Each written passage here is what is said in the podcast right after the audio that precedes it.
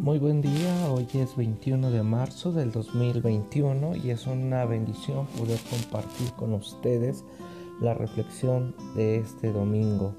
El día de hoy estaremos trabajando con el texto de Jeremías 31, del 31 al 34, Salmo 51 del 1 al 3 o el Salmo 119 del 9 al 16, Hebreos 5 del 5 al 10 y el Evangelio de San Juan del capítulo 12 versículo 20 al 33, siempre invitándolos a que puedan leer estos textos que eh, son importantes para que tengamos la referencia y poder reflexionar juntas y juntos. Eh, sigo prendiendo esta vela eh, por el contexto en el cual nos hemos encontrado ya a un año de esta pandemia cruel que, que nos ha dejado grandes heridas y que ahora eh, resignificaremos eh, con esta reflexión del día de hoy todo lo que hemos estado pasando. Con este, con este evangelio, el de Juan, hay una historia realmente mucho, muy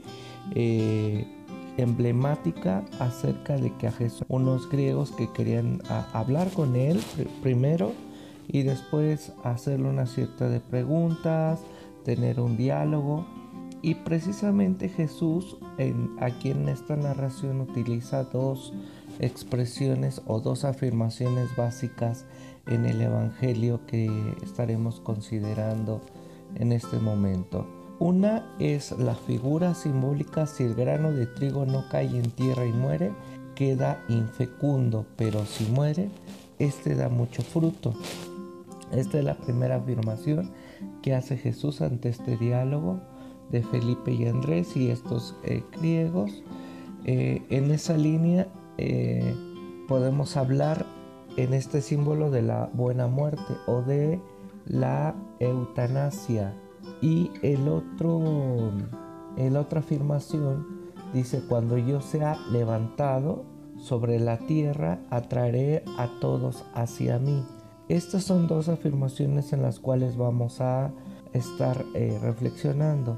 Hablaba precisamente del bien morir o de la buena muerte. Esto es de la eutanasia, que esto es lo que significa eh, morir dando vida, como el trigo en la tierra, para que exista una cosecha de pan, comunión sobre la tierra, eh, debe de hacerse adecuadamente. Otra, la, la afirmación es morir por elevación como Jesús, para que así otros, muchos puedan recibir una herencia más grande de, eh, de vida, de vida digna. Esa sería la expresión. Eh, así de que trabajemos sobre esto y tengamos un tiempo de silencio para reflexionar en todo esto.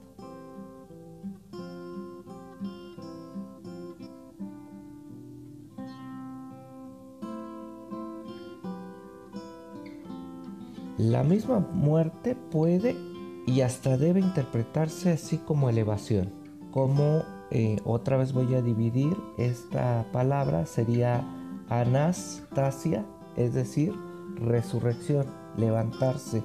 Ciertamente eh, en el mundo en el que nosotros nos eh, encontramos, donde existe la, la producción material y el dinero, puede aprobar diversos tipos de eh, eutanasia o en el fondo es una distanancia, o sea, esto es una mala muerte.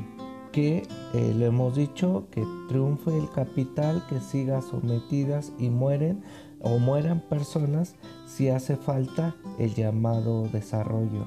Esto estamos hablando que se está dando más eh, peso al precio que al valor. En contra de eso el Evangelio eh, quiero decir, eh, es una enseñanza y camino de vida, donde todo, sí, es correcto, donde todo esté al servicio del ser humano. ¿Qué quiero decir con esto? Esto es que el Evangelio va a estar al servicio y a disposición de cada persona.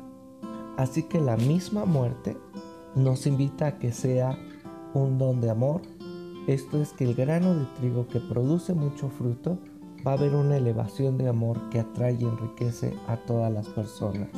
la muerte de en el Evangelio o la muerte que propone este Jesús nos está hablando precisamente donde no hay una alma eh, eterna. O sea, este es un pensamiento ya muy griego, donde se habla del alma y donde el cuerpo no es importante. No, aquí está hablando este texto donde la carne, donde el cuerpo es importante. Y esta muerte está a favor de los demás. Jesús no ha muerto solo porque era mortal, como muchos dicen que pues es por naturaleza, sino Jesús muere o lo matan a Jesús como símbolo y propuesta de amor. Él entregando su vida entera. Esto es porque Jesús ha entregado su vida al servicio de los marginados, de los enfermos, de los lunáticos, de los oprimidos, de los endemoniados, de los llamados pecadores, anunciando el proyecto del reino, o sea, el proyecto de Dios o el Dios de Jesús, que es salud y vida digna, pero está universal no es para unos cuantos que hayan confesado nada más públicamente su fe, no. El proyecto de Jesús habla de una salud integral y de vida, vida digna universal, para anunciar y ofrecer vida para aquellos que estaban amenazados por la muerte, por la muerte violenta que les ha matado a través de la falta de ventiladores, a través de la falta de atención médica, de hospitales, de hambre, de desnutrición, de violencia ejercida para mujeres violadas, violentadas, amenazadas, desaparecidas. Hoy la muerte tendrá sentido por pura gracia en defensa del proyecto de este Jesús a favor de aquellos pobres expulsados, aquellos pobres marginados. Jesús muere convencido de su proyecto, cumpliendo así la voluntad de Dios que es vivir con vida y vida digna. Ante el gesto provocador de Jesús al servicio de los más vulnerados, en contra de todo el paradigma que se movía en el templo de Jerusalén, Muchos pensaban que si Dios es garante y defensor del orden establecido, pues podían hacer cualquier cosa en nombre de esa justicia y en nombre de ese orden. Pero se les olvidaba interpretar el gesto de amor hacia con el otro y hacia con la otra. Esto es, querían cumplir las normas establecidas y se les olvidaba precisamente el gesto de amor para con la otra y para con el otro. Aquellos que, le mataron optaban por el Dios de las instituciones. Jesús es levantado como un maldito porque esa era la institución. Así era. Y muchos a su vez seguimos eh, poniendo por encima lo que está bien legalmente, pero no ponemos por encima la vida, la vida digna. Jesús opta por el reino de Dios, por el proyecto y llamando a ese que Dios entrega su vida. Así que el cristianismo piensa que Dios también se identifica con el necesitado y que también expresa de esa muerte de Jesús no una teoría ni una ley, expresa una empatía y asume también su deseo de vida para con la humanidad.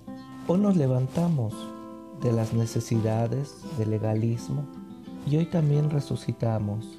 La resurrección tiene que ver precisamente con elevarnos, trascender, y personas que se nos han adelantado se siguen levantando en nosotros, se siguen reflejando en nosotros. Y nosotros seguimos viendo a aquellos que se nos han adelantado, los seguimos viendo en el otro y en la otra. Por eso el fundador del cristianismo propone y apela una vida digna a favor del ser humano. Dios, amor, nos bendiga.